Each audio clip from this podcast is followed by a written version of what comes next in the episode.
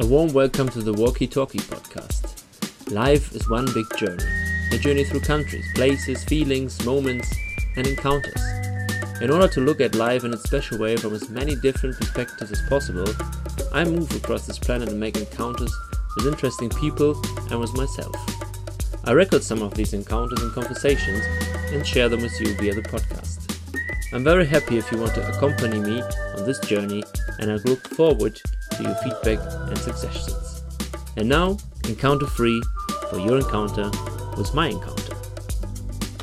It's a long travel, but we're not in a hurry.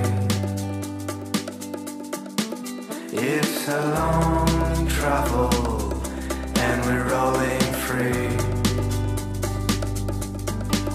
It's a long travel, but we're not